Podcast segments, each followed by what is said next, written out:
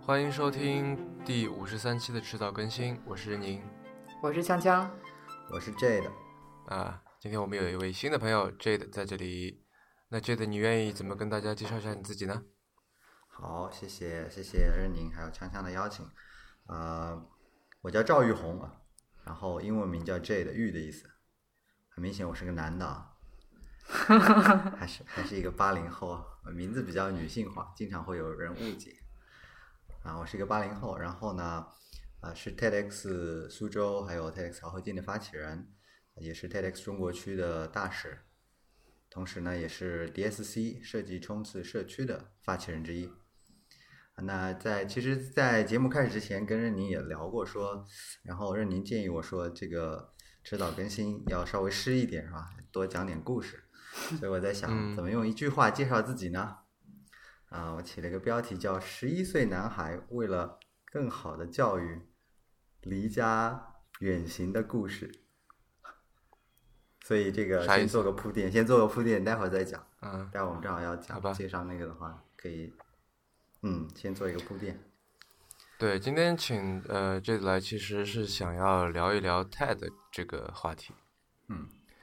因为 TED 这所谓的 TED 啊，也有也有人这么在说，对吧？也有人这么在叫。嗯、这个东西其实大家都知道，但是呢，我的我那天在想的时候，发现说，虽然说我看过很多这个 TED 视频，可能就几十个这样，就尤其在大学的时候看特别多，但是我现在发现，其实我关于这个组织，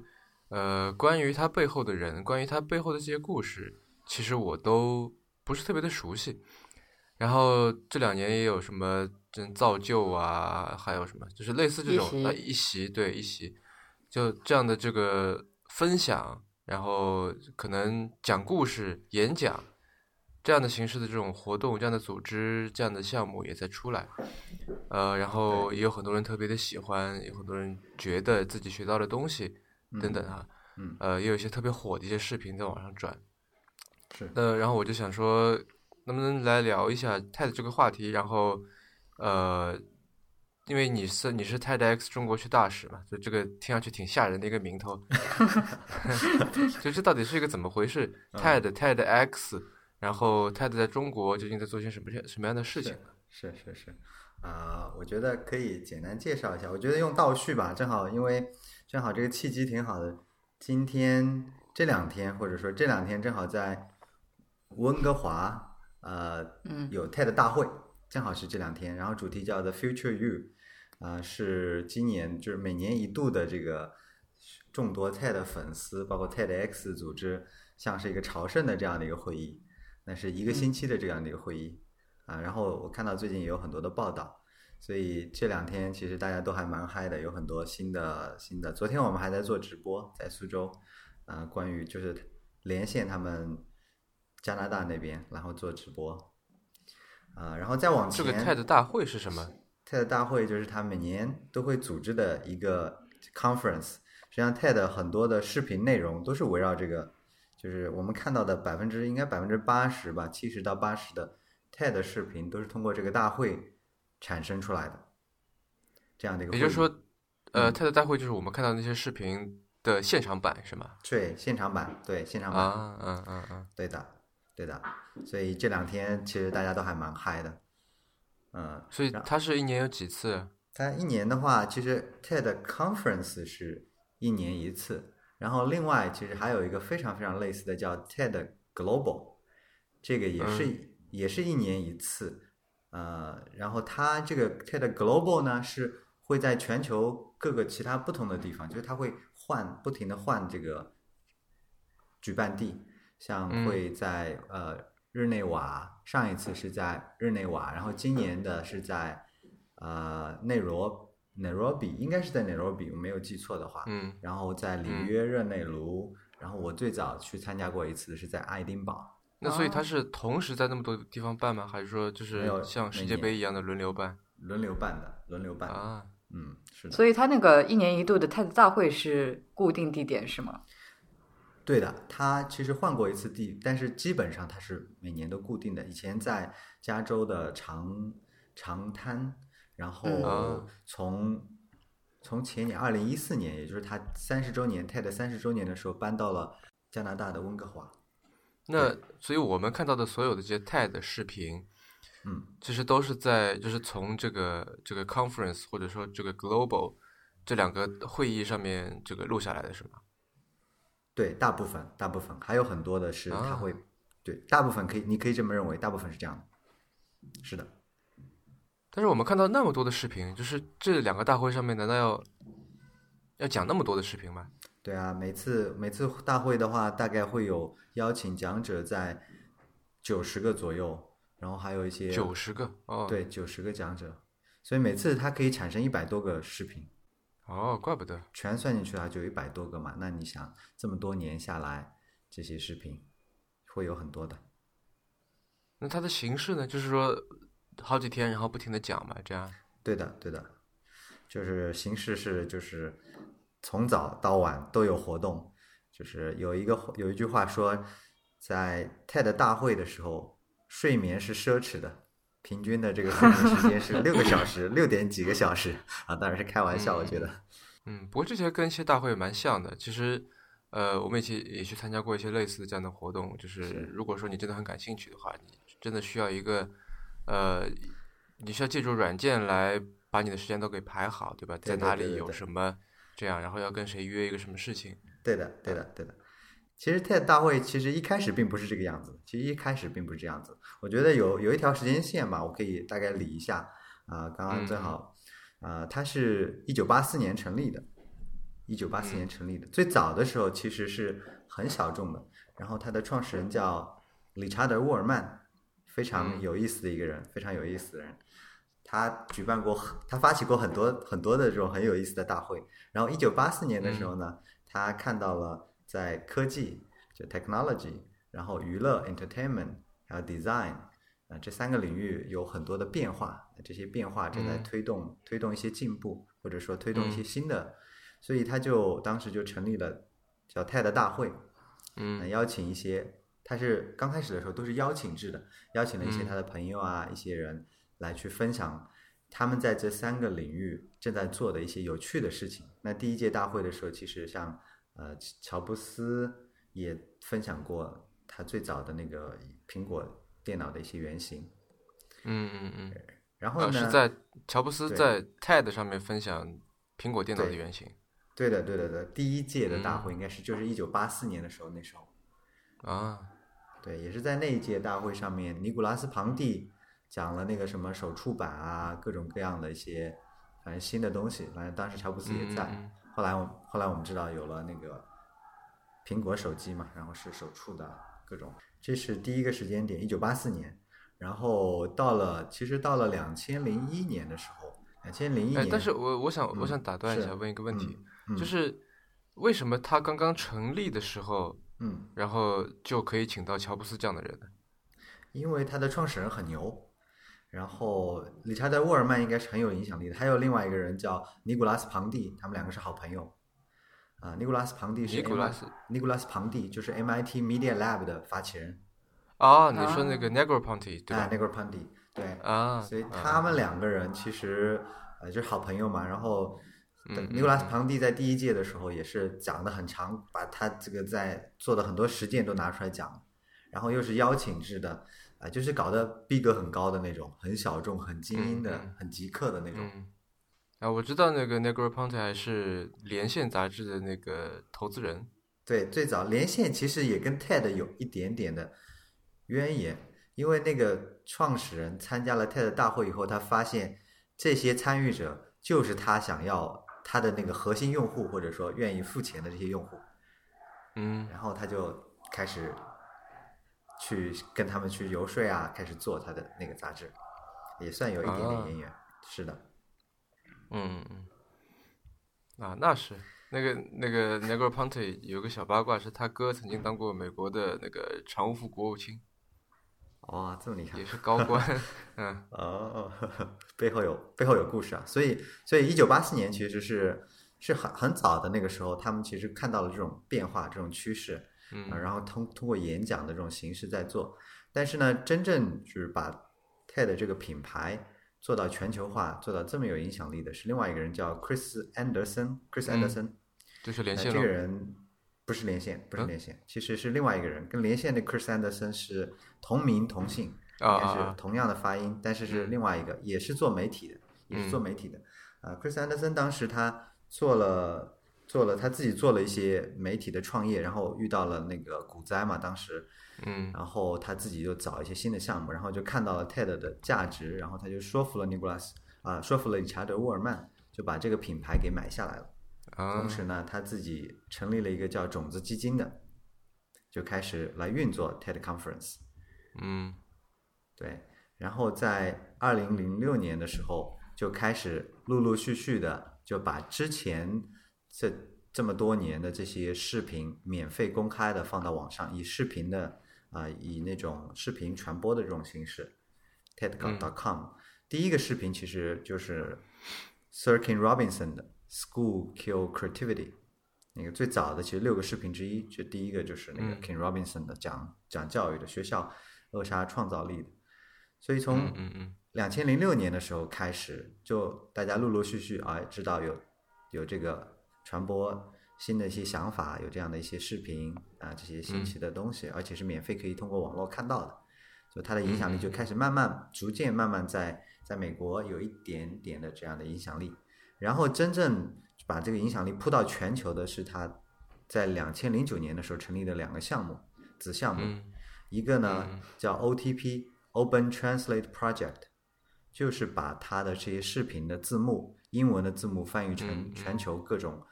各样的不同的语言，而且全部都是用志愿者翻的，那个嗯嗯嗯非常非常厉害这个项目。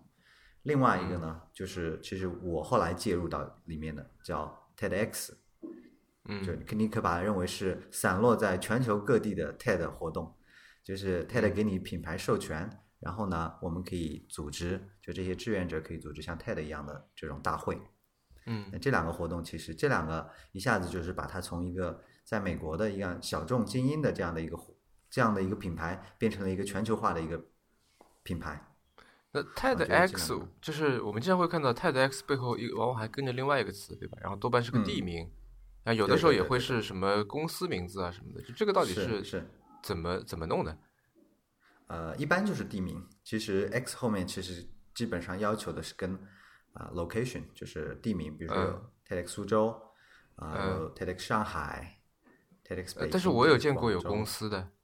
有公司的，有公司的话，它是专门有一个，就是 TEDx，我们叫我们叫它是授权执照嘛，它是它是 TED 会授权给我们 TEDx 的执照，然后这个嗯执照其实是有类型的，它有不同各种各样的类型。我们一般在做的都是 standard 的 license，就是标准的标准的，那基本上后面跟的都是地名。还有一种是叫 company 的，就是或者说 business license。嗯那这个的话，其实后面会跟到公司名，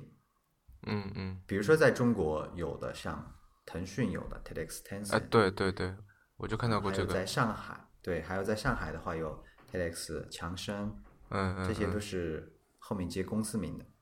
嗯嗯，还有其实还有跟学校的，有专门叫 Ed TEDx Ed，就嗯是 education 的，嗯嗯，专门有 education 的。它其实类型也分的很多种。那这个要怎么样？你刚才说有执照，那这个执照去要去怎么样拿呢？就如果说我是一个，我随便说，呃，我现在要去申请一个 TEDx 一个执照，嗯，那我要怎么办呢？就这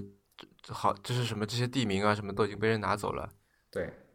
你如果如果一个就是我们想一个粉丝或者 TED 粉丝或者一个爱好者或者一个嗯有想法的人想要去申请举办 TEDx 的活动的话，那其实他要做的就是登录 TED 官网，然后呢里面有一个叫 Organize TEDx Event，里面有一张嗯表单，你填完这张表单，然后填完了以后会有工作人员跟你联系，这个流程会比较长，因为嗯申请的人比较多，然后呢，其实负责这一块的官方那边在啊、TED 总部是在纽约，所以啊，所以那边其实负责这一块的人其实不多，所以呃相对来说申请的流程差不多要三个月到五个月，呃，我当时的我是当时两千零呃两千一呃二零一一年的时候五月份申请的，我就是填了这张表，然后苏州啊 TEDx 苏州，那这个嗯执照拿到是在二零一一年的十月份，所以当嗯中其实也花了五个月的时间差不多。就是你一开始的时候为什么会想到要去做这个事情，就是去发起这个 TEDx 苏州？对对对，这个其实是一个非常好的问题啊，为什么会去做这样的事情？其实刚才也讲了，这个做了一个铺垫啊，十一岁男孩为了更好的教育啊，离家远行的故事。其实最早我知道 TED 是二零一零年的时候，当时我看的第一个 TED 视频就是一个十一岁小女孩的视频啊，叫周琪琪，然后嗯哦大人可以从孩子身上学什么？How adults can learn from kids。那我当时就非常的被触动，或者被震撼也好，被触动也好，就觉得非常讲的非常好啊、是一个是一个十一岁小女孩讲的吗？对的，对的，对的。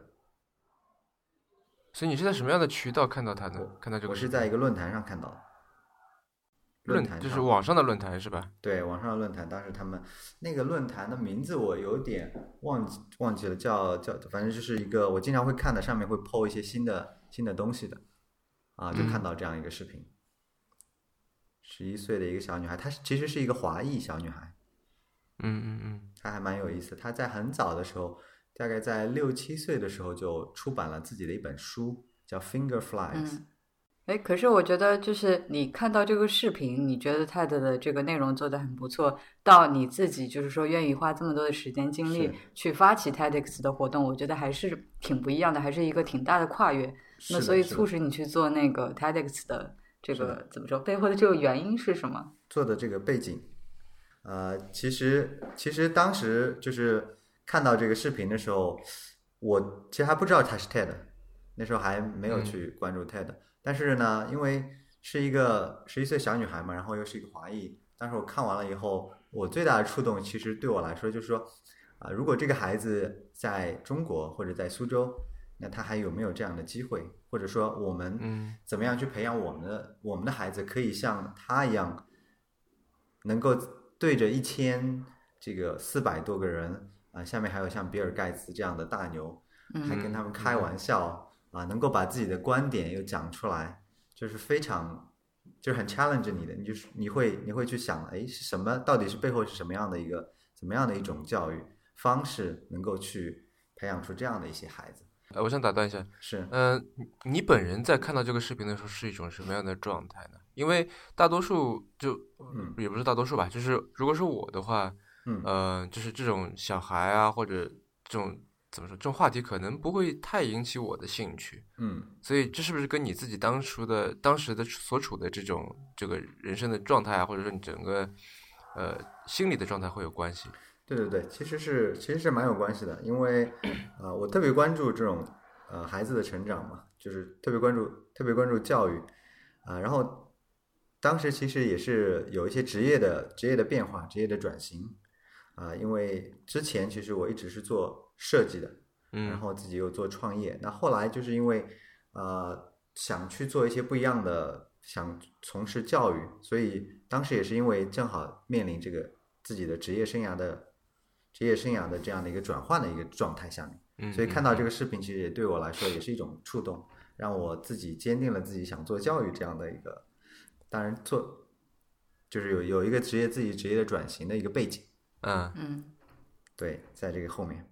所以你当时看到了什么呢？是看到了一个好像说教育，就是一好像是一个最终一个最佳的一个成果，就是说啊，就是如果每个孩子都是这样，就是教育就算成功了，还是说，呃，他更多给你的是一个方法上面的事情？其实没有想那么多，因为当时那个帖子里面，其实他 po 了两个视频，一嗯个呢就是这个周琪琪的视频，还有一个呢是我们国内的孩子在一个演讲比赛的一个视频，就是你会发现两个视频的对比是非常强烈的，嗯嗯，就是他是有思想的那个那个孩子，就周琪琪，然后另外一个孩子呢，你觉得就是他是讲的非常的教条。啊，就是那种很传统的那种演讲比赛，你可八以股想文象一样的是吗？嗯嗯对，所以其实是有这样的一个背景，然后，然后就觉得说，哎，还蛮好的，就然后就开始去了解因为它背后就 TED 嘛，看到这三个字母，然后呢嗯去找那个官网，然后去发现它有 TEDx 这样的一个项目，然后就就当时，但是当时就是一零年的时候啊，没有说马上去申请，当时还还嗯准备了一嗯点时间，准备了一些时间看了一些其他的一些资料，然后嗯嗯嗯，然后就再再去申请这样的一个事情。在你申请之前的话，你有在国内参加过就是它的相关的活动吗？就其他的 TEDx 没有，活动？没有，只看那个 TED TED 的视频。但是我在申请之前，其实我去联系过一些相关的一些人，比如说当时有一个项目叫 TED to China，啊，当时我也联系了 TED to China 的几个发起人，跟他们简单的沟通了，做了一些简单的沟通，然后呢，还去联系了 TEDx 上海的那个策展人，嗯跟他跟他有一些邮件往来，然后他正好来苏州去苏州博物馆参观，然后我们就在那个地方见面聊了一次。嗯，哎我很好奇，就除了你之外，其他这些 TEDx 的这个就是策展人，他们应该都不是全职的，对吧？对对对对对，那这他们个不是一平个时非盈在利的项目吗？是的，它是一个非盈利的。对，那么他们平时是在干什么？他们主业是什么？呃，其实都有各种各样的角色都会有。其实我觉得啊，就是这个其实可以聊一聊另外一个另外一个故事，在嗯两千二零一零年的时候，呃嗯那时候谷谷歌有一个项目叫“意暖中华”，然后那一年的“意暖中华”的项目就是 TEDx 放映会，他们当时在各个高校去播放 TED 视频。所以，所以可以想象，就是在二零一零年的时候，一下子就把 TEDx 推进了学校嗯啊、你会发现基本上中国的高校，因为大家平时其实老师啊都会用到一些 TED 视频嘛，然后大家知道、嗯哦，还有 TEDx 这样的可以去嗯组织这样的活动，所以一下子其实，在高校里面，当时学生做 TEDx 的特别多，嗯嗯嗯嗯特别多。其中其实其实有一个很好的案例啊，就是目前就 TEDx 珠江新城的那个策展人叫 Anson 安阳啊，他嗯也是非常有意思的一个、一个人。他当时就是其实就是做的那个 TEDx 月叫就是一暖一暖中华，当时他们还成立了一个专门成立了，当时在广州那边他们专门成立了一个品牌叫 TEDx YUE TEDx 月。嗯然后他当时也算组织者之一啊。然后呢，在毕业以后，毕业以嗯。后哎，他等一下，等一下，这个 TEDx 粤是个什么东西啊？就是广东版的 TEDx 吗？讲的？没有，他是就是粤语的粤吗？粤语的粤，对，嗯，嗯，就是但当是时这后会面有不一是要些，是要是要是要是一个地名吗？是的，是的，在 TEDx 你这个观察很仔细哦，在 TEDx 刚成立的时候，零九年的时候，有过很多很七七八八的 名字。嗯对对对，那是一段那是一段历史，刚开始的时候，现在基本上这些都没有了，像粤啊，还有在美国有个叫 TEDx East 的，就是啊啊，意思是什么意思？就东部吗？东部东部 TEDx East 就是名字很大，很有意思。然后还有一嗯个在国内的叫 TEDx 一公斤，当时是安啊珠发起的，就是他发起了一嗯哦你说那个多项背一目公，斤那个对，是多吧背一公斤。当时有一个项目叫啊嗯多背一公斤，然后呢，啊，是安珠是发起人嘛，然后他自己嗯做了一个，当时有 TEDx 嘛，有嘛，大家觉得挺好的，就做了一个 TEDx 一公斤这样一个项目。嗯，呃，给听众解释一下，如果如果有人不知道的话，这个多嗯杯一公斤，我记得是差不多是在十年前，对吧？就是在中国的这个户外驴友论坛上面比较流行的一个项目，嗯就是因为这个驴友经常会背着很大的包出去，然后去到一些比较非常规的地方，可能相对来说交通不那么方便，人际呃这个人口比较少的地方，然后呃所谓的多背一公斤就是。你既然已经背了那么大那么大一个包了，然后你就现在多背一公斤，这一公斤多半是书或者说是些呃生活用品，所以说你去玩，顺便也完成了一个怎么说人肉物流的这么一个工作，把嗯就这是些给东偏西远送地到区的相人。对对对，把、嗯就是把这些东西给他们送进去，这样，嗯，对的，嗯，对的。他哎，们所然以后所以为什么这嗯些名字后来都、都就是不用了？我觉得挺有意思的，就是比可能现在大多数用地名的话好玩很多。是，呃，因为其实后来 TEDx 他自己在发展的过程当中，他发展比较快嘛，然后就是开始做标准化，做一些就把一些奇奇怪怪的名字都、都拿掉了。对， 呃，其实其实是这样的，就是它的授权其实是针对活动授权的，就比如说啊，举个例子啊，我昨天我们在做一个活动嘛，那就是这个活动，我要做这个活动的话，我要向 TED 申请一个授权，然后他给我是能够举办一次活动的授权。比如说嗯苏州，那我做一次活动，我要跟他申申请授权，我在做下一次活动的时候，我还需要再申请授权。所以在这个过程当中，其实他们 director 也换过一次，最早那个就是就是总监嘛，就是这个项目的负责人啊、也变嗯有有过一些变化。像很早的那些都是特别特别早的时候去申请的一些项目，现在基本上很难再 renew 这个 license 了，因为他们也希望标准化，官方他也希就望所以标准化所以你申请了一个 TEDx 这个牌照下来，然后你每一次举办活动还要再去跟他申请，对吧？对的，是的，啊，是的，嗯哎，但其实呃刚才有你其实呃没有完全说完啊，就是关于这个 TEDx 牌照的事情，我还挺感兴趣的，嗯就是什么样的人可以去申请呢？呃，首先你英文要好，因为面试填表都是英文的。第二呢，呃，嗯你要对那于等一下，等一下，我觉得我们大概按照一个流程来说好了。就嗯比方说，首先，呃，你刚才说到网站上面去填一个表，对吧？对，那么对还有个问题是，什么样的人可以去填这个表？比方说，如果我是我现在人在上海，嗯我去申请一个 TEDx 北京行不行？嗯，还是我必须要生活，就是要在要是在上海的？对，应该理论上说，你应该是在北京，所以你才会去申请 TEDx 北京，因为他在面试，就是呃里面有很多问题，其中一个问题是嗯啊、你所在的社区，啊为为什么你要做这个活动？你要服务于什么样的一个社区？嗯嗯呃，所以如果你是在上海的话，那应该你所在的这个社区应该就是在上海的这样的一个社区，所以你的受众、啊，然后这个社区是按照地理为这个地理标和准人是吗？地理是第一个划分的，第二个就是人，在这个地方本身有什么样的一群人，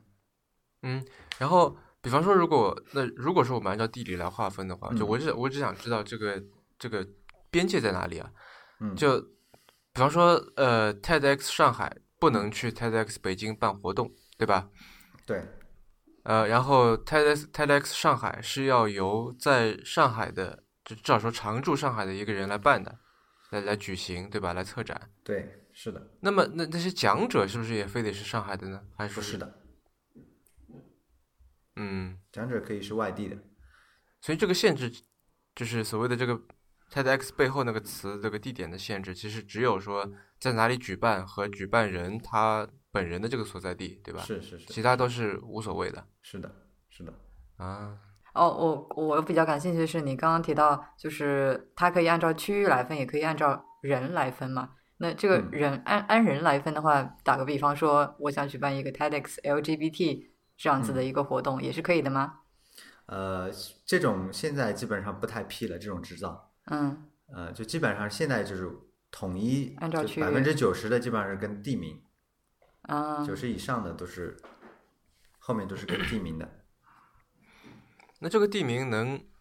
就是像像刚才说的，这个地名有大有小嘛，对吧？从嗯大的到什么，可能一个国家，或者说像你刚才说的这个 East，嗯那到现在说，比如说北京、上海，嗯，那因为我知道有 TEDx，呃，陆家嘴还有漕河是泾这种，是相对已经是怎么说街道级别的这样是的的这个这样的这个地名，那还可以再小嘛？呃，可以啊，可以，可以再小，就是路嘛。啊，上海有像什么什么什么某个路啊，文汇路啊，什么这样的。啊，这么小都有，对，然后你刚才又提到了面试，所以是填完表格以后再面试，然后他才会这个确定给不给你这个执照是吗？对的。那面试一般会问些什么呢？就是他怎么样才来确定这个人他是不是适合来做这件事情呢？其实更多的官方更多的会看，首先你的沟通能力，就大家、大家聊一下你动机嘛，你为什么要做这个活动啊，嗯沟通的各方面的能力。第二呢，他其实会更加关注的是你会邀请什么样的什么样的人，就是你的内容，你是怎么样去、你是怎么样去思考内容的。你的主题是什么？你会邀请的什么样的人？其实他们，呃，我觉得 TED 本身啊，Chris Anderson 对 TED 的定义是新媒体嘛，然后 TEDx 嗯对他来说是一个这个组织，其实对他来说，我觉得我自己的认为是诉求了。对 TED 的诉求，它开放这个品牌的诉求，是为了在全球找到更优质的内容，所以它的面试很多会围绕内容来展开。你会邀请什么样的人？你为什么会邀请这样的人？他们来了以后会讲什么样的主题？为什么你觉得这个主题对于当地的社区是重要的？嗯基本上围绕这样的嗯内容去来展开的。嗯嗯嗯，等一下，我这边插一个问题。嗯，所以说，呃，在世界范围内这么多的 TEDx 活动里面，他们就是 TED 的官方团队，他也会选取一些，比如说演讲视频放到 TED 的平台上吗？对还的是目前是的，呃也会有 TEDx 的视频？是的，是的，这个趋势正在啊慢慢的，就是越来越明显，因嗯为 TEDx 的量已经完远远超过 TED 本身自己能做的量。对对嗯对嗯，那这样子他们对呃，就是他们那个官方团队的这个工作量还蛮大的，因为有这么多的 TEDx 活动。是，的，是的，他然们专后门这有么一多个视频有一个 team 来看这些嗯视频的，啊、但是也看不完，他自己也看 不完的。嗯啊，对，我记得里面有个小女孩，专门就是每天看视频的。这个女孩子名字也很有 意思，叫 Asia。啊，她然的后就她的亚洲的 Asia，对，她就叫 Asia，然后她会五国语言，哦啊，厉害，呃，非常非常厉害的一个一个女孩子嗯，她就看各种各样的各种各样的东西，嗯嗯每天。嗯对啊，会哎多国那语言要是胜任这个工作的，好像一个必要条件之一。是的，是的。呃，对的，那你能不能说说你当初是一个，就是怎么样把这个 TEDx 呃，无论是苏州还是草河金这个是活动做起来的？你第一次是怎么样做的？是的，是的，我我其实就像我刚才讲的嘛，就是故事是从二零一零年知道周其奇，然后呢就开始对教育，对于 TEDx 这个感兴趣，然后正好当时也是后来去了学校，后来去了在苏州有个高教区读书高教区，就在这边开始做老师，做一些做一些学校方面、时间上面啊，包括一些资源上面还算比较允许，然后整个学校也是比较支持我们现在做的这个事情。当时跟 director 嗯聊了一下，所以呢就开始去申请 TEDx 苏州啊，经历了、经历了一个这个面试，来来回回也好几次，然后在十月份的时候，二零一一年十月份拿到这个 license 啊，第一届的主题叫科技重塑教育，嗯所以十月份拿到 license，然后呢，十一月份的时候做了自己做了一个网站，用 WordPress 嗯啊 TEDxSuzhou.com 做了一个网站，然后呢，在新浪微博啊、人人、豆瓣三个渠道上面把账号建立起来了，然后发了一条消息嗯说 TEDx 苏州成立啦，我们现在正在招募招募小伙伴，然后我把我的手机 po 上去了啊，然嗯后当时有几个人跟你一起做啊？当时其其实还蛮有意思的，当时就是我把这些信息放进去了嘛，然后就是有个有个有个人就打电话给我，啊，他直接打我电话，没有跟我发什么邮件，叫 Daniel，他嗯说，嗯呃，他说我挺感兴趣你做这个事情的，然后你们现在团队多大？我说就我一个人，然后他说啊， 嗯，那我就加入进来，然后就变成两个人啊。然后他比较厉害，他是做人力资源的啊，他的组织能力啊各方面比较强，一下子十一月份的时候。啊，十一月初的时候还是两个人，到十一月底、十二月初的时候就变成了三十个人， 哦哇，这么快，他把他们公司的人全拉进来，所所以这些人他就是加入到你们团队之前都看过 TED 的视频吗？知道对的这是就是这个组织。是的，是哦的，是的，对，所以一下子就就变成了一个很庞大的， 也不能算很庞大，就是一下从一个人变成了三十个人，在在发了几条消息以后，然后就开始筹呃筹划这个第一次的线下的小线下的小聚会，然后开始准备第一届的大会。我们第一届的大会，苏州的大会叫科技重塑教育，嗯啊、当时时间定的比较巧，我们当时就选了呃三月最后一个周六，三月我记得是三月二十五号，然后然后就一直其实苏苏州的这个最大的那个大会年会，我们叫年会，一直都是放在三月嗯最后一个周六，就每年啊都是这个时间点。第一届刚刚讲的是第一届我刚刚讲的是科技重塑教育，然后第二届的啊、叫二零一三年的时候叫大社区。然后你第一次活动的时候找了谁来讲呢？呃，基本上都是各种各样、跟教育、跟学习相关的啊、比如说当时在苏州有一个叫易托邦的啊、他们做那种文化集市的啊、嗯就有有有一些文化，然后还有一做一些心理，就是我们当时有一个老爷爷叫 Brian，八十岁左右吧，七十几岁八十岁，嗯呃，非常有激情。他在中国，他专门做性格测试的，就是帮别啊人去做分析啊、就是有点类似于帮你找到你的优势啊、有各种各样的题目的。然后他也是很有很有很有想法、很有激情的一个老爷爷，一个犹太人，嗯就是嗯就是很你可以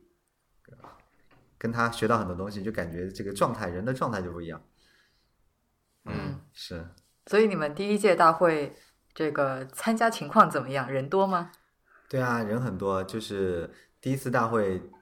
当时想小小做做的，没想到嗯报名出去就是几天就报满了五百人，就是哇这么夸但张那个那个那个品牌号召力其实还蛮强的，嗯就整体上 TED 的这个品牌号召力还是很强的，主品牌的号召嗯力。原来大家都通过网络在看嘛，现在嗯诶突然说有现场版的，现场版的嗯嗯可以看，像 TED 一样的这种大会，虽然我们叫 TEDx 嘛，但是很多人啊，因为我们是这个 TED 授权的嘛，很多人还是带着很嗯高的期待嘛，他觉得诶可以去听现场版的 TED 视频，这个还是非常棒的。嗯哎，那所以你们当初这些费用是怎么这个 cover 掉的？其实第一届的苏州，其实一二年、一三年都是很拘谨的，基本上我自己自己拿一点钱出来，然后场地都是用学校的，啊、也没有什么现金赞赞助，因为当时还是嗯刚刚起步，也花不了什么钱。主要的主要的费用就是用在视频制作上面，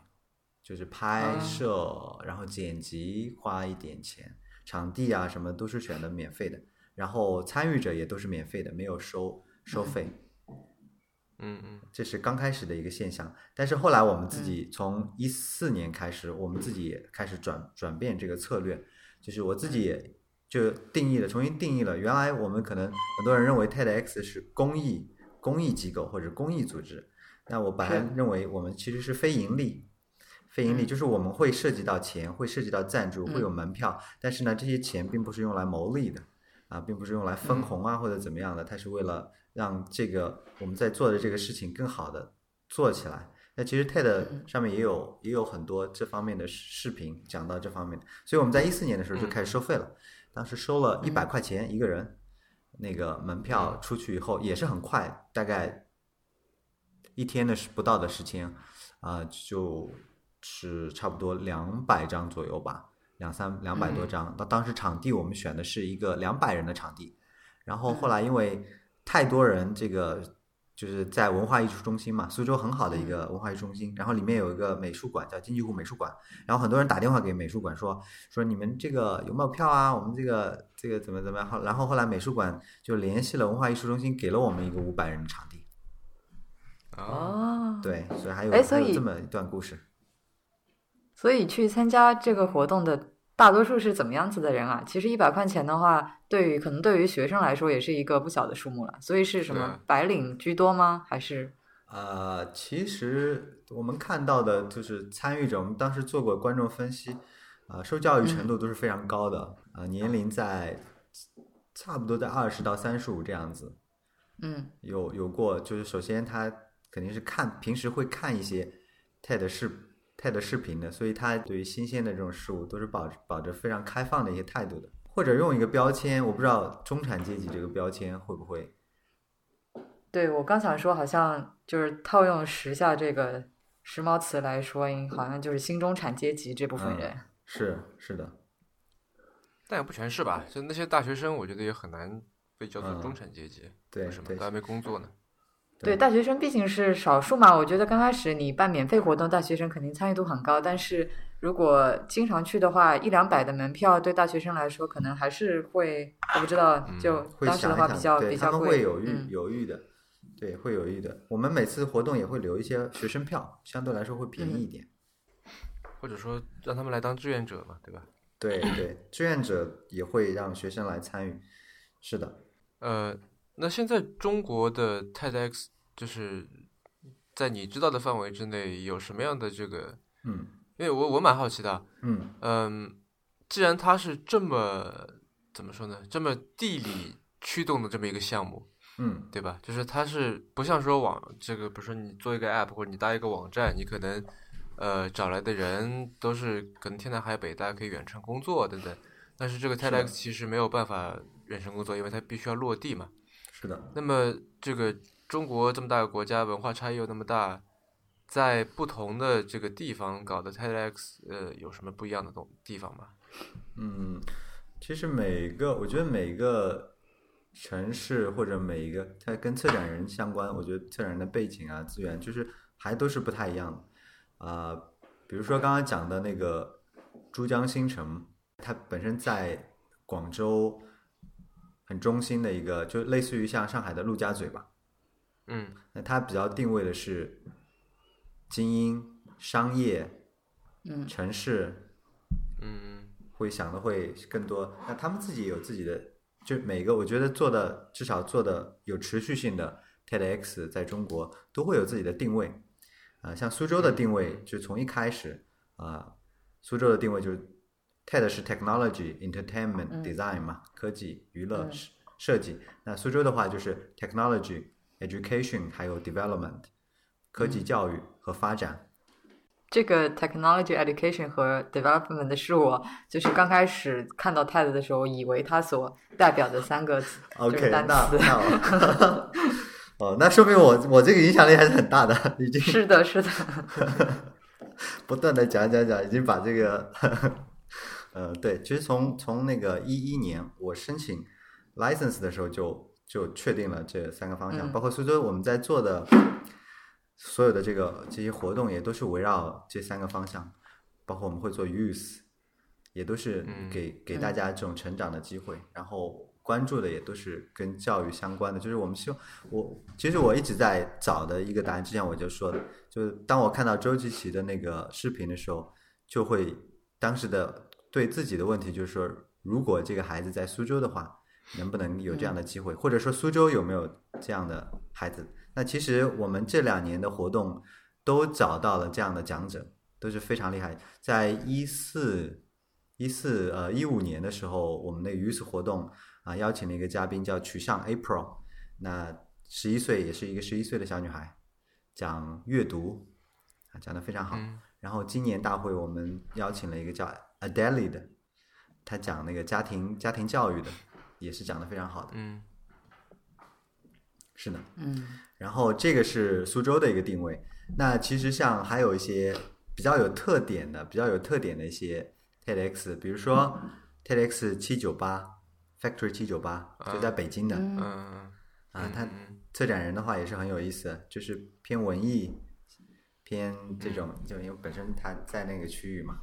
所以艺术 啊、艺术这一块的，他们经常会邀请一些很有意思的一些表演，把这种科技艺术融合在一起的。叫 Alan 嗯陈嗯，他也是他也是 TEDx 中国区的大使，嗯嗯是的，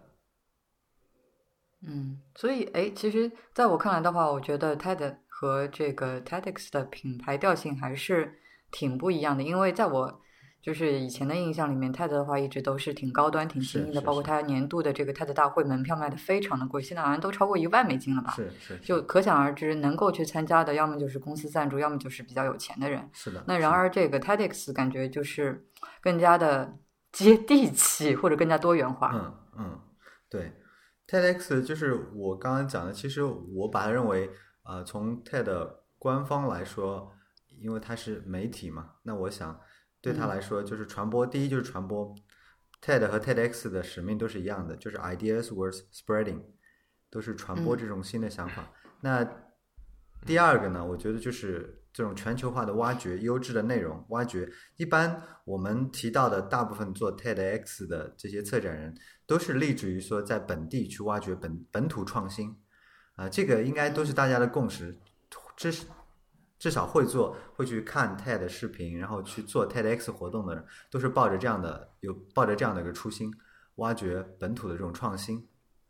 那对 TED 来说，嗯这个就是其实它对于 TEDx 的管理是非常松的，就是在 license 的时候，他会给你面试，他会听一下你对于内容、对于本土创新会要会做什么样的就你是怎么样思考，怎么样去寻找内容的。一旦他把嗯 license 给你以后，其实他就不会再去管你了。然后你活动办完以后，但是你把说内每容次办活动，嗯你说你说每次办活动之前不是还要再跟他申请吗？对，嗯就是你每次其实是这样，你每次你每一个活动其实就是一个 license 嘛。那你嗯办完以后，你要做一个叫 post event，就活动完了以嗯后，你必须要把照片、视频、观众问卷三个是非常重要的啊、要嗯要提交给他啊、嗯，然后他根据这个来判断是不是要给你下一次。啊，那那这样的话，第一次要怎么弄？因为没有之前一次第一次就是面就试，没有就没有嘛，面试啊，啊通过他会啊问你一些啊问啊题，啊比如说啊，原来如是此，你的主题是怎么定的啊？比如说我们当时嗯定、定过一些一些主题，他会觉得太聚焦，比如说什么嗯大科技啊，什么科技，反正就是不能太聚焦你的主题。你的主题呢，它尽量是比较抽象一点的，可以包含各个领域的。他希望标准的会议是比较多元化的，能够包含科技、教育、什么环境、公益都能有的。所以他会比较喜欢像，呃，我们是一一四年的时候叫创意飞跃，就是各个领域都会有嘛，艺术怎么从一个想法、一个 idea，最后变成一幅画，变成一个科技产品，变成一个学校这样的。然后一五年的时候，苏州岛就是叫遇见未来，那嗯怎怎么未来的医疗是怎么样的，未来的城市是怎么样的，未来的教育、未来的科技、未来的学习，然后去年的叫迷，那也更更抽象了，迷，嗯嗯嗯，对谜语的谜吗？对，谜语的谜，其实有三个解嗯释，第一个是谜语的谜，第二个呢，把谜语的谜的言字旁拿掉，就是迷路的迷，第三啊，个呢，就是把那个走字底也拿掉，是一个米，嗯代表三个意思，嗯三，个哦，好三有个诗意的名字。 啊，是。所以其实定位各个各自的定位不太一样，但是我同意是，其实本身 TEDx 加地名就代表了落地，嗯就是 TED 和本地的这种结合。呃，但是有的时候，我我我在想这个我们所谓的落地啊、接地气啊，或者说是这个姿态低啊，它嗯当然是能够增加你的受众，但是有的时候会不会，嗯、失去了个性？就我是之前嗯看到，之前我在嗯机场没事儿在看书嘛，然后看到十几年前，呃，《纽约客》上面，然后它有一篇关于川久保玲，就是那个时尚设计师嗯的那个文章，然后它里面提到了，就是他是去赞扬或者说去保川久保玲的这这篇文章，然后它里面拿这个乔治阿玛尼做了一个反面例子，就它里面说乔治阿玛尼认为做衣服要就是要很简单去理解，就是 easy to understand，然后它里面有一句话叫做 “True success means pleasing everyone”，就是说真正的成功意味着要取悦所有人，但在那篇文章里面这是一个反面的例子。 OK 然后他那篇文章之所以说觉得川久保玲好，就是因为他不去追求这个东西，他去追求的是 distinction，、是是区别，是差异。这样，嗯嗯那如果说我们做一个 TEDx TEDx 活动，追求的是说我们要接地气，让大家能够懂，让所有人能够来的人都能够有有所收获。是像这种这个所谓的接地气，或者说这个你做普世，有的时候就意味着平庸嘛，对吧？嗯嗯嗯嗯嗯，我我倒看法是，我倒是另外一个看法。呃，比如说举个例子，我们在就是我在苏州的时候，二零一三年的时候发起了就是 TEDx Youth at 苏州嘛，嗯嗯然后我们当时发起的时候的整体的整体的定位就是这个活动的定位就是 for use by use，呃，这个就是 Youth 是跟 TEDx 并列的一个活动吗？对，它就是针对的人群不一样。嗯就是针对啊啊青年人，啊啊他所谓的青年人其实应该算是呃学校那一波，嗯嗯应该大学初生是中吗到大学，对，甚嗯至研嗯究嗯生这样子。进入职场以后，你应该算是就就不能算是，也不能说不能算是 youth，但是他自己的定义是 youth 应该是初中、大学这样的，因为他还有 kids 嘛，kids 嗯的话就是小学，甚至更小的。嗯嗯嗯，所以 for use by use，那我们其实第一年的时候，就是就像你说的，其实起步的时候确实是这样的啊、因为你刚开始很多东西都是要积累的嘛，你你刚开始的时候，你的活动的质量啊，各方面啊，其实都是需包括整个团队，包括都是都是需要积累的，包括整个系嗯统。但是你会发现，一年一年做下来，虽然策展人是一年一年换的，策展人是一年一年换的，就是这个团队每一年都会换血，就像学生会一样的，但是它的质量其实每一年都是很高的。啊，我觉得这个这个就是其实是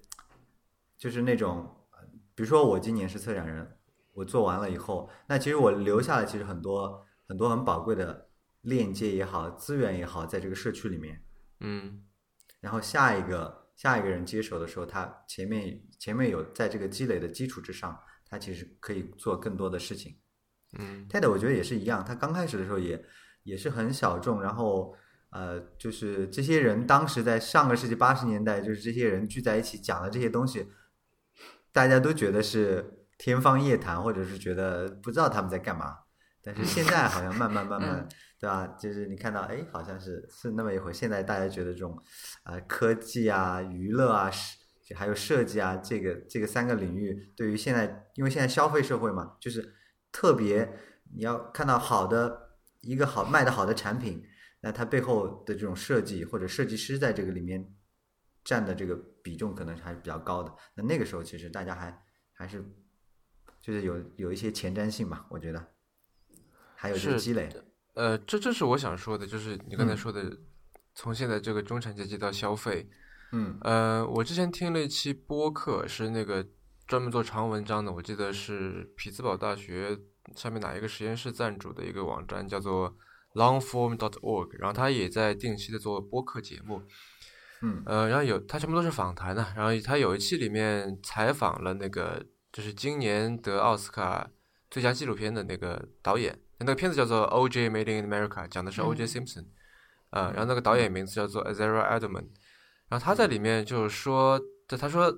他觉得美国已经比他想象的更加的就是 fucked up 了，然后为什么呢？是因为是因为他的浅薄，就他说我们经常会被那些呃，就 shiny people and shiny things，就是被他所所所引所勾引过去，所引诱过去，对吧？而且他用的一个词叫做 willingly seduced，就是我们是自愿被他引诱过去的。 ，OK，然后，如果你去看这个，比方说这个，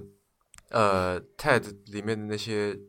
那些演讲人，就他们是很典型的那种 shiny people，对吧？都是嗯感觉是很有意思的人，然后是可能都可能都是很有名的人，然后在讲的东西可能都是那些 shiny things，对吧？那嗯些话题都是那种所谓不明觉厉的东西，或者说你一听就是很感兴趣的东西。嗯嗯但是会不会由于我们去追求这些东西，然后我们去消费它们，然后嗯可能也就是说，呃，看完觉得挺有意思的，然后就没有了。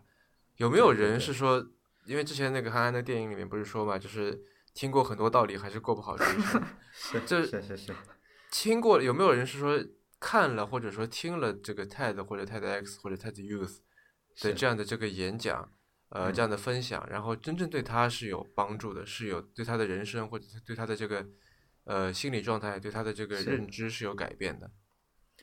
我觉得肯定是会有的。就拿他我的的就是例子来啊说，这个就是啊，对，对啊，这个就是。但是呢，这里面有一个问题，就是你很难去量化这种影响，到底它的它的它是怎么影响人的？但我觉得 TED 有一点的好处，呃，我们一直在对，但是但是分析我我觉得，嗯我觉得你其实是就是是一个蛮特殊的一个个例，就是你本身就是嗯一个比较有想法，对吧？然后你你一直在寻求一个自己想要真正去做的东西，然后嗯你很清楚你想要什么，很清楚嗯你愿意为这为了这个东西你愿意放弃什么，但是嗯对于大多数人而言，这个这块其实没有那么清楚的。嗯嗯嗯，对吧？所以就是呃，怎么说呢？我觉得它对你起作用，可能因为就是你刚刚好就是那种人，就是你是特别容易被可能一句话就会就会点醒你或者怎么样，类似这样子的，对吧？你是很容易找到一个方向去做的。那可能它不是 TED，可能是一本书，呃，可能是一个一个电影，可能是一个人跟你说了一席话，是对吧？对，但是我想说的是，就是 TED 这个东西，嗯比方说，我随便说一个，就 Tim Cook 来讲来讲这个、这个 TED 上 TED 去呃去演讲，那这个时候，嗯因为他是一个很有名的人，他是一个 shiny people，然后是就是大家都会去看，那你看了以后，他讲的东西是什么其实也不重要，你就是看看。抱着一种好像有点八卦一样的心态说啊，我想知道他讲了什么。这样是是是，那在这个情况下面，我很难想象说你看了这个东西真的对你有所，就功利上来说有所教益吧。是，我我同意你的，你刚才讲嗯的，我但我是从另外一个角度来看这个问题的。嗯呃，就拿 Tim Cook 来这个例子来说，其实你要想 Tim Cook 目前就是我们能看到 Tim Cook 的演讲，基本上是苹果大会啊，就你会发现他的风格就是他讲，他他也会讲讲一些故事，但是如果有一天说 Tim Cook 上了 TED 来做分享，嗯那么我会自动默认啊、他会用一个故事的方式来去展示他的人生，或者他来传播他自己对于他做的这些事情的这个想法，就是类似于说我们会默认，其实现在我觉得有一点有一个趋势，就是大家默认把 TED 演讲变成了一个公共标签，嗯就是一提到 TED 演讲大会，会觉得可能跟平时的演讲，跟大家看到其他演讲就不太一样嗯啊。我们把它称作，我个人把它称作叫故事文化。就其嗯实，其实人类的发展，你会发现就是就是围着火炉啊，就是就是文明的进步，就是听着故事嘛嗯，就是有从很早以前这个都会大家会在没有电脑的时代，或者说那时候还很原始的时候，就是晚上这个围着火炉，然后就开始开始讲故事了。然后我想讲的就是这个它的影响，就是这些故事对于人类的或者进步啊，或者怎么样，它的它的影响到底是怎么样的一个影响？那我们自己说，我们自己刚刚回到那个 Tim Cook 的这个例子，就是说。平时我们对他的这个演讲，我们看到的更多的他是他讲功能啊，或者讲讲，就像乔布斯其实也是，乔布斯也有一个很有名的这个毕业演讲，嗯就在那对个就 Stay ，stay for hungry Foolish， is foolish，对这 Foolish 个东西，对。然后你你可以，其实你可以，你可以想象一下啊、如果乔布斯没有这个视频，他没有做过这个视频，你嗯会不会对他的印象有一点不一样？啊，那会的或，者说他的这个视频是不是会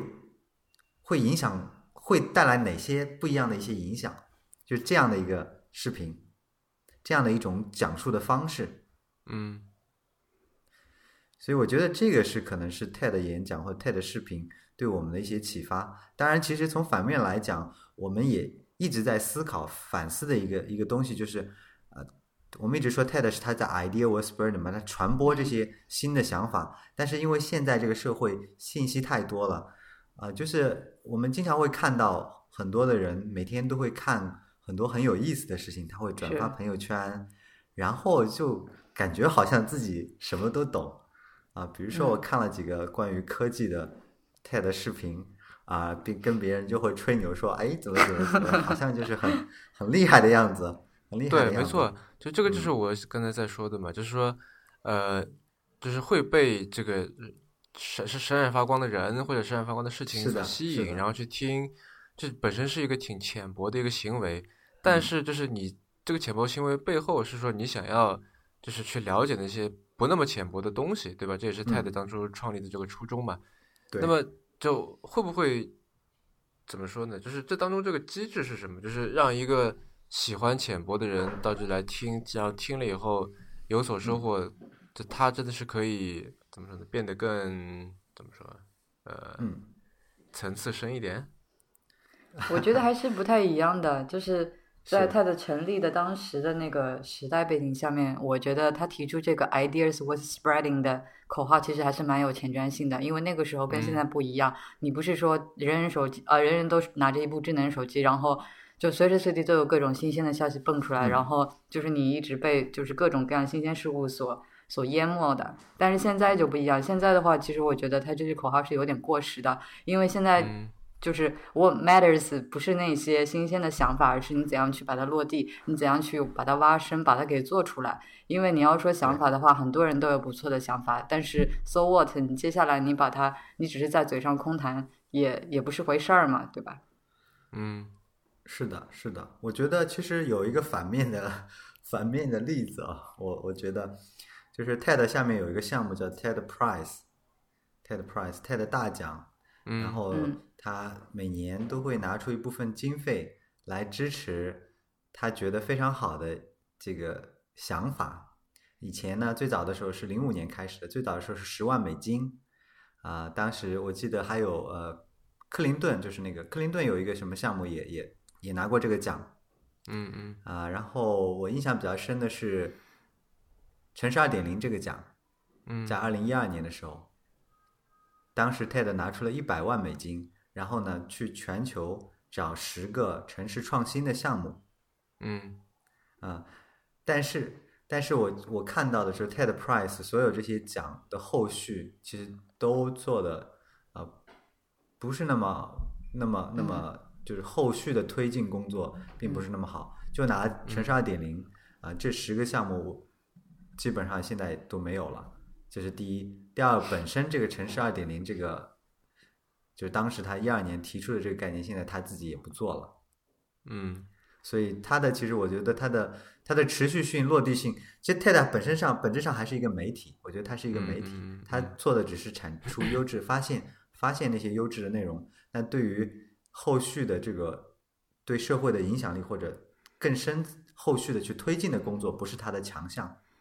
就所以容易容易有这种言语上的巨人，行动上的矮子这样的啊，情对况它，我觉得它就是就是有这种，它本身就是这样子，它的定位就决定了它是这样。所以其嗯实我自己在做的时候，呃，我自己很很强调的是 participation 这种参与感，嗯就是我觉得 idea 啊各方面啊，就是你的嘉宾，就是我们举个例子，我们的大会，我一直觉得百分之三十可能我是我的精力是关注在这个舞台之上，什么样的人来做分享，那还有百分之七十是在舞台之下，这种观众和观众的互动，包括这种嗯后续观众和讲者的互动，嗯，这种观众的参与、志愿者文化、志愿者驱动的这种文化，我觉得这个嗯嗯对我来说是非常重要的。还有一种就是，还有一点就是说，这个活动结束以后，能有没有产生更多的链接？讲者的这些想法，讲者后续有没有跟观众有更多的连接，或者讲者、嗯嗯，观众和观众之间有没有连接，或者志愿者有没有很多人参与到这个过程里面来？我觉得这种参与感 （participation），还有就是那些参与者在这个活动当中，他有没有学到一些东西，拿到一些东西，能够把这些东西应用到他自己的工作、后续的工作和生活当中。嗯那这个其实是我比较考量，我比较去会去关注的。那你要怎么做来确保这个？就是如果他有没有像我刚才说的，他不只是是被一些闪闪发光的名字和一些是名词术语吸引过来，他的确是，呃，就你吸引来的是对的人，并且说你给他准备的是对的内容，能够真正嗯对他的这个人生产生影响、产生冲击是。是我们其实就是我们做过一些尝尝试了，就是这样的活动，呃，嗯比如说我们做过去年和今年都在做的就是演讲者海选，演讲人海选，它其实是一个周期性比较长的一个活动，就是从前期你可以去申报你的你的想法，然后呢会经历经历一个过程，可能有初赛啊、预赛啊，其实在这个过程当中本身也是你自己对自己想法的重新去思考的过程。嗯，就是我觉得这可能可能是一种，可能是一种，而且我们主要是针对学生的、年轻人的 Youth 大会的，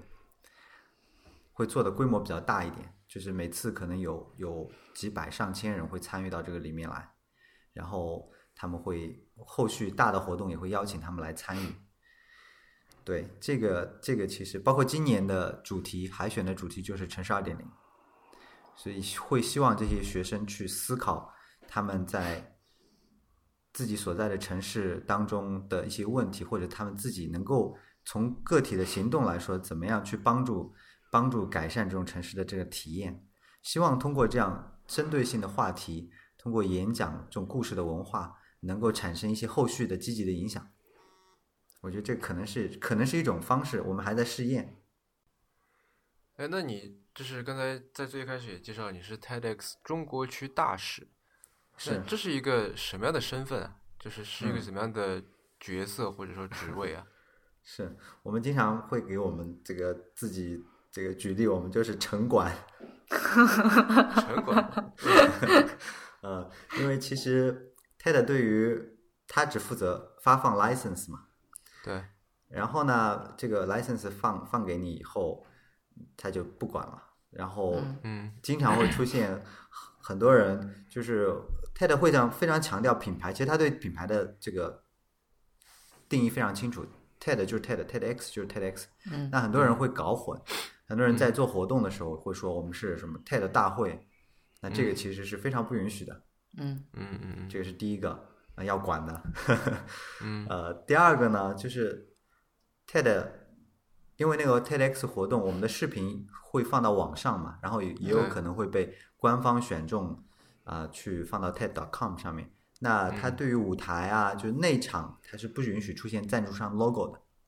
啊啊啊、这个是不允许的。就是就是，它还是希望你这个活动保持保持一定的纯粹性，是来嗯传播想法的，而不是一个商业化的活动，是来做营销的。嗯嗯啊，对，它它会通过一些小的，比如说不不许出现舞台上不许出现 logo，然后呢，演讲人 PPT 里面这种这种 logo 也不可以有，不可嗯以做的像嘘那个像传销啊，或者然后不能讲太多传 产品方面传的，销不能就是。就是在那边一直说自己的产品好嘛，你们要不要买？要不要买？只要嗯。但是，呃比方说上次呃，我我去参加你们那个曹和静的活动，你们找了那个小米的一个 VP 来讲嘛，是吧是是，嗯，呃，是那的他不可避免会谈到小米啊，是的，是的，是的，会就这个界出限比现较这种模糊。对他对于这种界限呢有一点模糊，因为你就是核心还是说就是十八分钟，所以你要提出一个你自己的观点。首先你要有一个观点，你的观点是什么？你十八分钟你想讲什么观点？那么在讲这个观点的时候，你会用到一些案例，这些案例，这些案例，所以所以他如果是他要讲产品，那这个产品他讲的这个产品是辅助，是为了说明他这个观点。嗯比嗯如说他说快速迭代啊、他说这种量化，但他是围绕自己提出的这个观点，怎么样在互联网的这个条件下做，那我觉得这个是可以接受的。但其嗯实刚刚强强讲的很对，其实是非常模糊的，这个界限其实还是比较模糊的，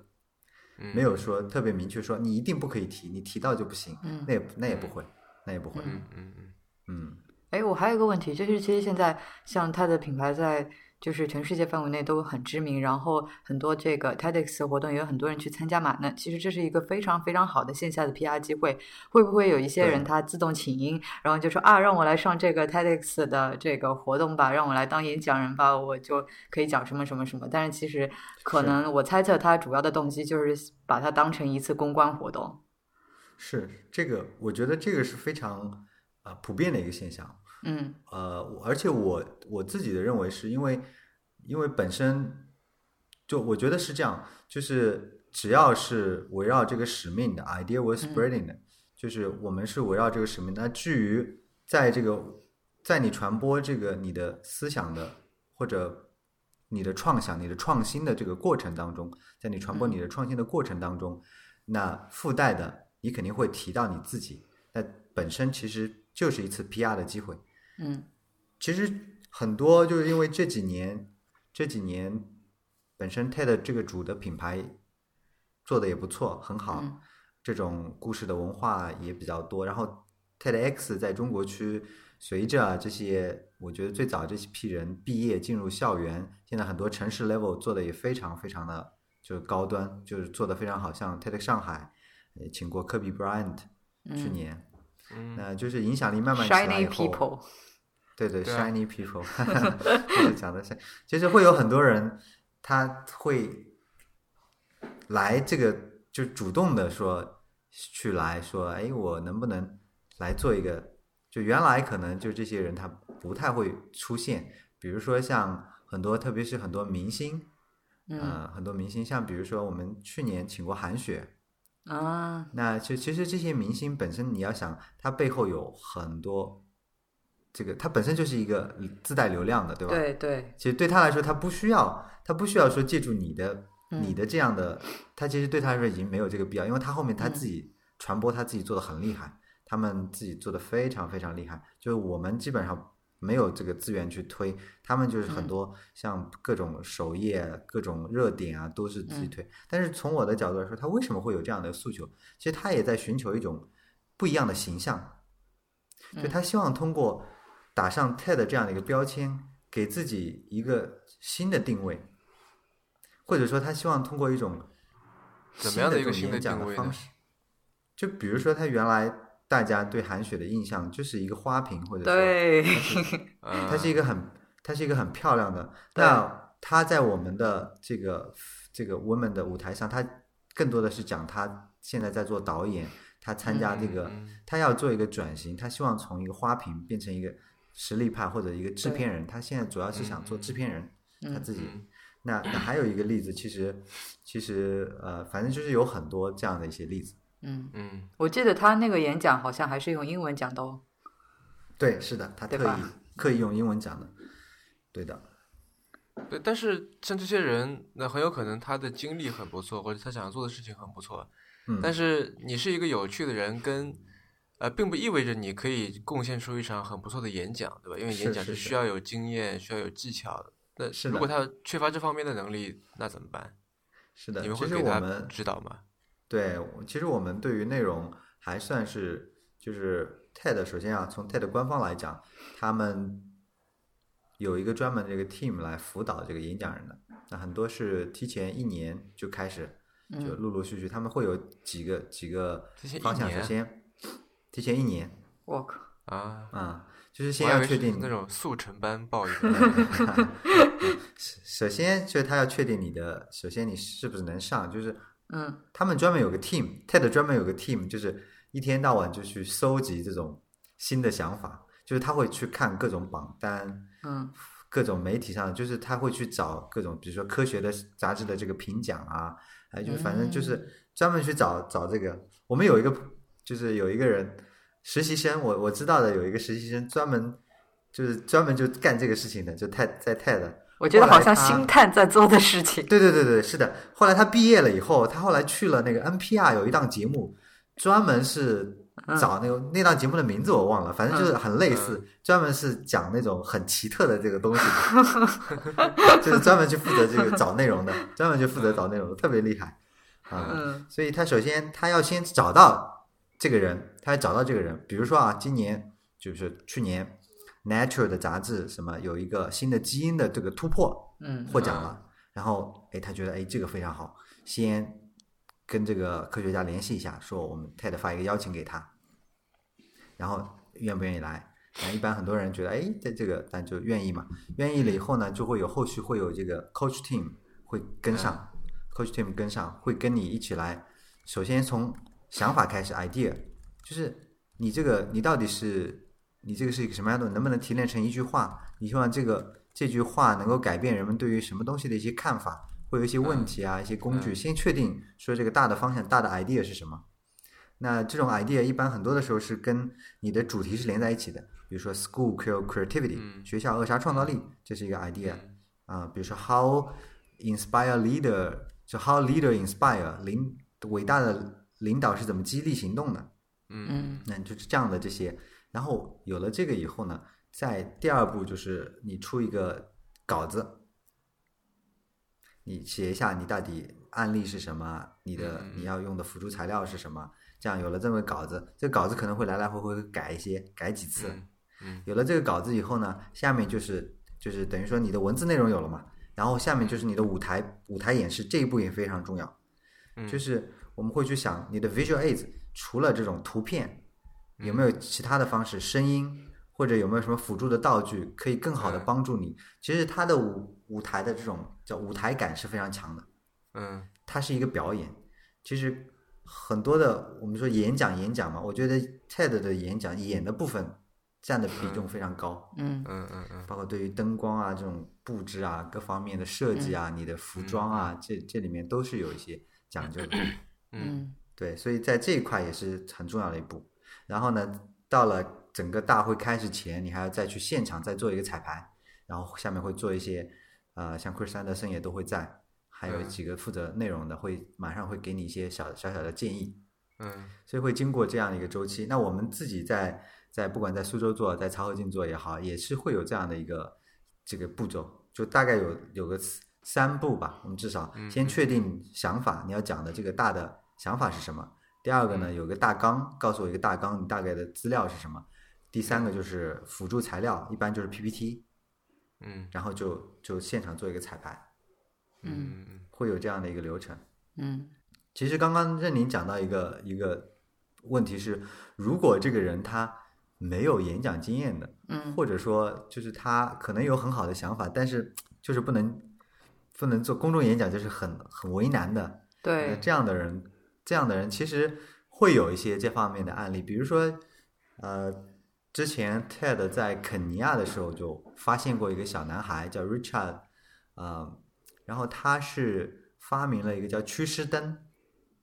啊就是什可么以驱赶驱驱湿，我们叫驱蚊灯嘛，它是驱湿灯，驱哦赶虱子的。啊狮子嗯啊，，狮子，因为在他们家附近有很多的狮子，他们是一嗯个保护区，然后狮子经常会去去毁坏庄稼，然后吃嗯牲口啊什么，所以晚上基本上都会有要巡逻的，嗯拿着这个电筒要巡逻。然后他发现，在巡逻的时候，如果你这个人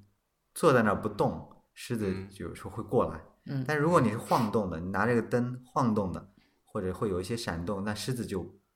不太会过来。嗯嗯所以呢，他就自己这个组装，他自己拆了一些东西啊，然后做了一个会闪的，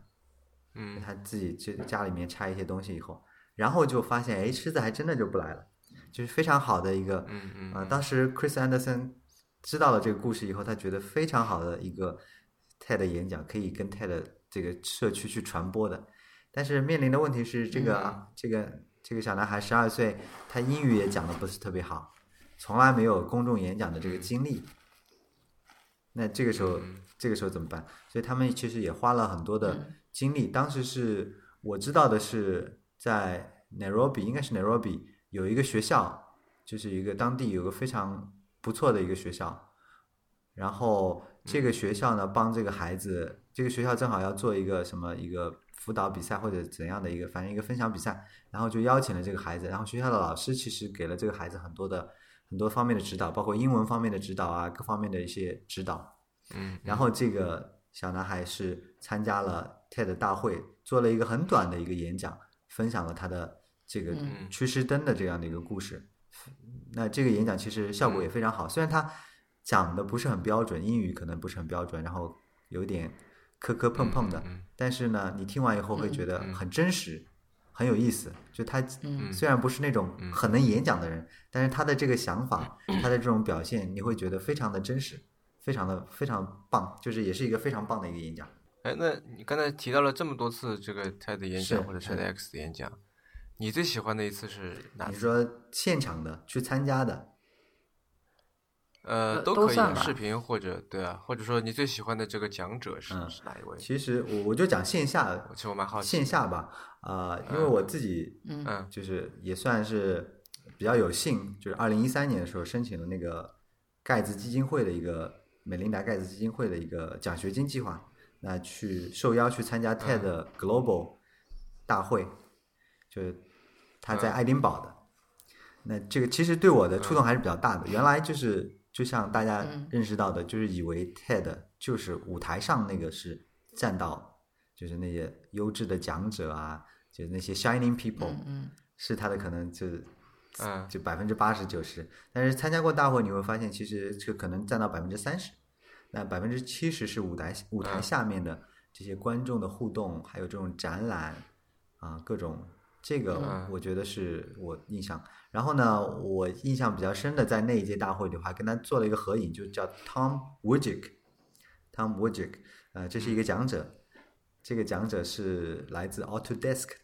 他是专门负嗯责优化流程的。然后他们 Autodesk 设计了很嗯多的工具流程，它有几个很有意思的、也很有意思的演讲，我我一直拿来用的。一个呢就是 build a tower, build a team，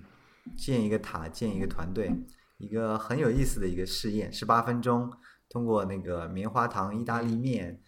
建一座能够自自动站立的塔，然后在这个啊过程当中去看观察团队的这种协作啊，包括团队的分工啊，嗯这个嗯。那另外，他还有一个视频叫 Joel Toast，画这个烤面包，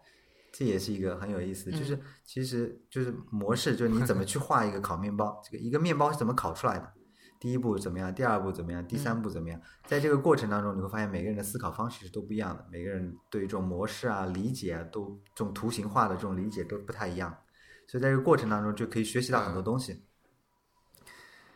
对，所以我我我对他做的事情还蛮感兴趣，这个也是跟我们现在在做的事情有点类似。那个那个棉花糖挑战是不对是啊他搞出来的？这不是他发明的，嗯但是呢，是他把它传播嗯到他在商学院里讲话，他还办过这个大会，就是有几百个人一起在做这个棉花糖挑战。嗯，这个挑战很有名，啊我之前听说过，但不知 道就原来是他就是对推的，广对，开推了广。开来的。最早也是在 TED 上面，就是有有另外一个人，嗯他其实他在那个演讲里也提到了，就是他说几年前，嗯，那个人我名字我忘了，就是介绍了这个棉花糖挑战，然后呢，他就把这个挑战运用到他自己的嗯啊商学院啊各种各样的课程里面去了，你们要不要说一下到底什么叫棉花糖挑战？然后。对，有些人可能不太介绍一清下楚吧。嗯，对啊，其实就是十八分钟，时间是十八分钟。然后呢，道具道具是一颗棉花糖，二十根意大利面，还有一一卷这个胶卷，还有一些一卷小的这个绳子。然后呢，任务不胶是胶卷、啊胶带、胶胶胶布带啊，胶带胶布，反正是有一堆道具。嗯然后呢，任务呢，啊、嗯然后参与者呢是四个人，四个人，任务呢嗯是在十八分钟以内搭出一个建筑，能够自动站立的这样的一个，不管是建筑也好，这个这个这个物体也好，结构也好，然后这个结构要嗯能支撑住这个棉花糖，就这个棉花糖应该是在这个结构的最上面，然后这个建筑不倒嗯嗯，能够站立在那个地方。所以十八分钟，四嗯个人通过这些道具嗯搭一个能够支撑棉花糖的一个结构，这就是嗯这个。然后在这个过程当中，你会发现很多团队是先搭搭搭搭搭，最后到时间快结束了，把这个棉花糖放上去，最后发现倒了，哒哒变成哦嗯哦，对我我上次就是这样子的。对，哒哒 moment 变成哦 对我们，我们想，我们我们想弄一个那个那个，那是想成埃菲尔铁是塔那么一个形状，啊嗯，嗯，然后用这个胶带来，就是用这个意大利面来做骨架，然后把用胶带来做加固嘛。嗯，后来发现就还是不行，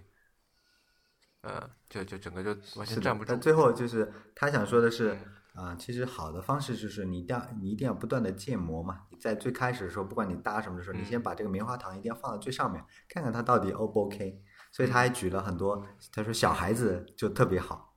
啊、这嗯种 kindergarten，、特别是幼儿园的孩子，特别有创意，嗯各种各样的建筑，各种各样的这个装置，嗯所以是非常非常有意思的一个人。就是我觉得是这样的演讲，就是比较，我从我的角度来说是非常好的一种 future learning 的一种方式，我把它认为是一种一种 learning 的行为，学习的一种行为。通过做一个项目，嗯通过做一个项目，在这个项目呢，在这个项目的过程当中，团队协作、解决问题，各种各样，其实都在里面有所体现。包括其实我们可以把整个 TEDx 嗯组织一场 TEDx 活动，也可以把它认为是一个项目。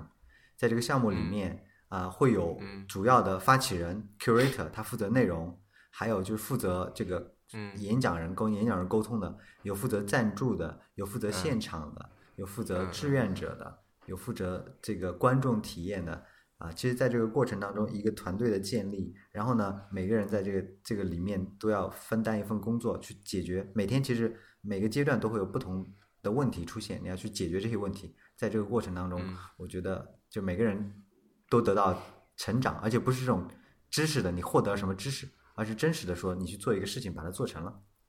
啊，我觉得这种这种技术技能或者是非常重要的，因为你像现在这人工智能嘛，大家就说这种你死记硬背的知识，包括一些很简单的工作，将来都会被淘汰嘛。所以，所以，嗯感觉更高级的工作也会被淘汰。但是会肯定会有新的新的这个，就是那那淘汰了怎么办呢？那大家肯定还需要，就会出现新的问题，那就是说就是每个时代肯定会有自己时代的问题嘛。那这些新的问题出现了以后，需要解决这些问题的人，那所以怎么样去获得这些能够解决这些问题的人的这个能力？ 哈哈，所以这个是可能我们需要思考的。嗯，好，我们有一个最后的固定环节，嗯、每一位来上节目的嘉宾，我们都会问他一个叫做 “One More Thing” 嗯的东西，就是你要向这个听众推荐一是本书或者一个嗯 app，、呃，一个人、一个故事或者一个他的演讲视频， 一个东西，嗯对对对就是一，个人系事统物都可以。呃，嗯我觉得我就推荐，呃，既然我们今天聊的是 TED，等一下，我我我猜我猜你要，我猜我猜你要推荐一个 对啊，对啊。呃既然今天我嗯们聊的是 TED，那肯定是推荐一个 TED 演讲，然后一本书、一句话、一个人，但其实就是一个东西了，一个东西啊、就是 King Robinson 的，嗯就是 TED 上面第一个演讲嘛，我把它认为第一个放到 TED.com 上面的啊演讲。啊，就是 Sir King Robinson，他的名字做这个演讲人叫 Sir King Robinson，叫罗宾逊爵士 Sir King Robinson 啊，嗯然后他写过一本书叫《让天赋自由》啊，其中里面有一句话嗯讲到了，就是人力资源其实就像自然资源，他们通常埋藏的很深，就他其实做了一个隐喻。他把人力资源、人嗯的这种智力和能力比作这种像矿产一样的，嗯嗯啊，他说你需要去挖，你嗯需要去创造条件，啊，你需要时间去挖挖掘，去创造条件，才能让这些资源展现出来。那其实，其实我自己啊、就想就是回到最开始的那个那个梗啊，十、1一岁男孩，就是其实我自己在就是很小的时候啊、因为我父我们家就是父母都是老师嘛，然后就对教育就是非常看重，所以在很小的时候，他们觉得，呃，我们是农村嘛，他们觉得小孩子应该受更好的教育，应该要去去城里， 嗯所以就很小的时候就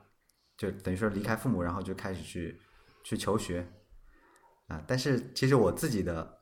这个学习成绩是非常差的，我我个人感觉就是啊，就是考应试不是特别好，应试不是特别好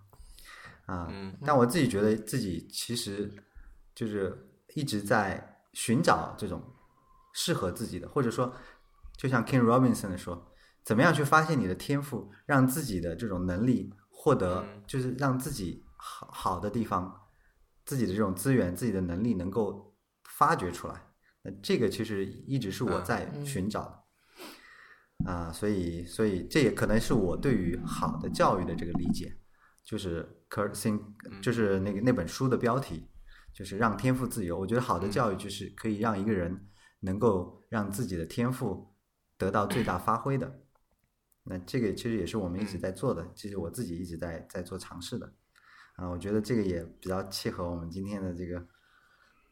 我们要聊的比较 TED 的事。 对对对。嗯所以就是推荐这个这本书，然后这个人，然后这个 talk 也是在官网上面，就是一下子就能看到的。对，嗯就是访问量最高的一好个。的，那反正今天，嗯，嗯今天呃，Jade 说到的所有的这个演讲，我们都会把链接放在 show notes 里面、啊，然后欢迎大家在听完这期节目以后，然后跑去看一看，然后也写邮件来告诉我们，或者在新浪微博上面跟我们交流，看呃，你看了这些视频，或者你听了这个今天这期节目，有什么样的想法，什么样的触动？嗯，呃，您刚刚收听的是迟早更新的第五十三期，这是一档以科技创新、生活方式和未来商业为主要话题的播客节目，也是风险基金 Once Ventures 关于热情、趣味和好奇心的音频记录。呃，今天的节目我们是跟 J 的赵玉红一起来讨论了一下关于 TED，然后以及它周边的一些事情的这么一个话题。呃，我们鼓励您给我们任何意见、问题或者反馈。我们的新浪微博 ID 是迟早更新，呃，电子邮箱是 embrace at weareones.com，拼法是 e m b r a c e at w e a r e o n e s 点 c o m。迟早更新网站的网址就是邮箱的后缀，您可以在页面的右上角找到页面链接。呃，我们为每一期节目都准备了延伸阅读，希望您善加利用。呃，如果您是在这个第三方的这个 App，或者说是在这个荔枝等等这些播客平台上面的话，呃，其实往下拉或者你点一下查看详情，这个也可是也是可以看到这些延伸阅读或者这些 notes 的。呃，像刚才说的，您可以在 iOS 内建的播客 App 或者类似这样的这个第三方播客客户端，或者说各大的这个音频平台搜索“迟早更新”进行订阅收听。呃，我们希望通过这档播客，能让熟悉的事物变得新鲜，让新鲜的事物变得熟悉。下次再见，拜拜嗯拜拜拜。